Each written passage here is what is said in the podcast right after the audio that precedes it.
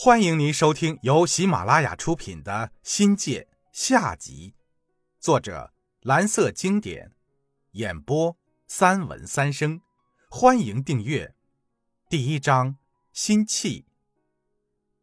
贵中时不时的被桂林人民谈论，谈论最多的是他的文化和人脉。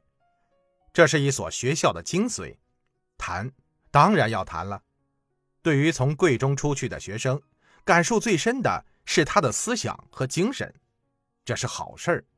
那些建筑和地理环境，比之文化来是次要的，但忘了去也是一件很正常的事儿。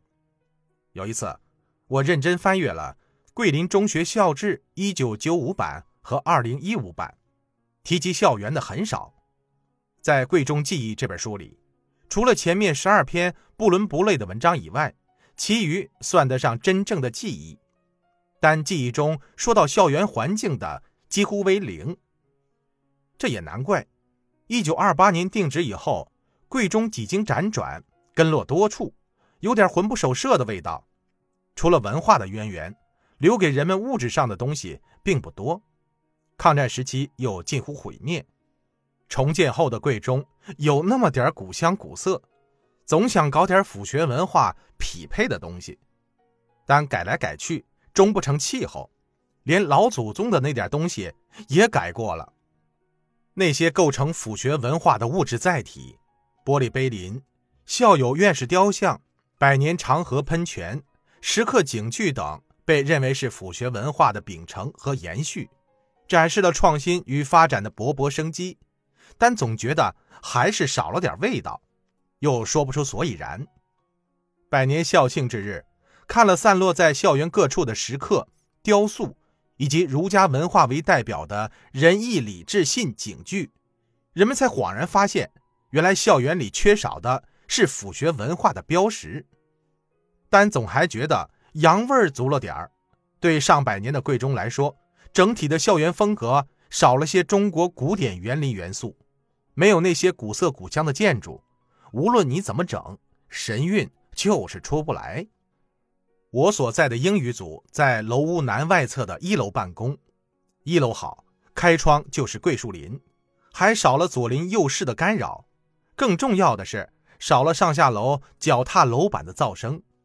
初入贵中，我敬畏他的端庄与神圣，凡接人待物就得小心翼翼了，说话轻声细语是必须的，连放个屁。都得藏着掖着。你看，那些上下楼的老师，一个个软步轻腿，害怕那咚咚的脚步声会招来不必要的鄙视和奚落。贵中是府学圣地，师道尊严、礼教礼数讲究的很。一大批令人尊敬的先生女士们，哪一个不是满腹经纶、才高八斗？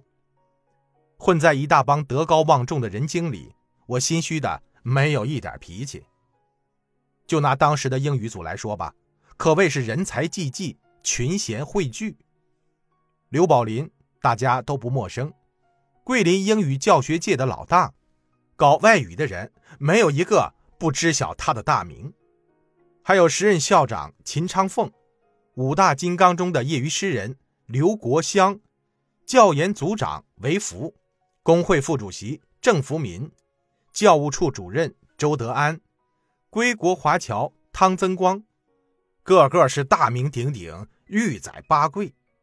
我一个小萝卜头，卖萌不敢，卖乖，人家不一定赏脸，很像现在的刚毕业在政府工作的小青年儿，不说卑躬屈膝，至少也是毕恭毕敬的。贵中早就闻其名。当初在灌阳中学、临桂中学任教时，能有幸到桂中听课，近乎抱着朝圣的心态而去。回来后会满足好几天。每年，我带着英语类考生参加高考的英语听力考试，大都在贵中的实验楼里。空闲之余，多少对贵中模式好奇，但大都为道听途说。在过去的几十年里，大桂林下的中学教育。植入了贵中的做法，诸如工作坊中的导师制、素质教育，单实践下来，往往给人跑题的感觉，也使得贵中经验打了折扣，取得真经的并不多，其精髓更是不容让外人知晓。贵中是一所全国名校，相信大桂林下的相当一部分老师都去过贵中，在众多人眼里，贵中是广西教育的活化石，是全国中学教育的珍品。如今，我成了真正的贵中人，有足够的时间和精力。来欣赏贵中的韵味儿，于是，笔者在工作之余翻阅了大量的资料，想从字里行间找点贵中的真经，相信对自己后期的发展有益。功课做下来了，看到了真经，也悟懂了真经，可要真把这些真经移植到其他的学校，且做到不打折扣，绝非易事，还真非易事。跟贵中比。至少有七个做不到。概括起来，贵中有如下的优势，或者说其他学校有如下若干做不到：第一，真正的导师制做不到。贵中实行的是学科辅导加重点培养的双轨制，为学有余力的学生开设数理化生外辅导班，实行学科尖子生一对一或者一对二的重点培养。其他学校有。也可能在推行这种模式，因师资和学校的战略高度不够，无法做到贵中那样的全面出击。贵中之所以出名，是因为有一大批学科竞争高手。光我到贵中的一九九四年，全国数学联赛、全国生物奥赛、全国中学生物理赛、全国英语奥赛，无论是省还是全国奖项，都榜上有名。我教的张玲、张海林、欧阳夏丹、黄叶华都荣获过当年全国英语奥赛一等奖。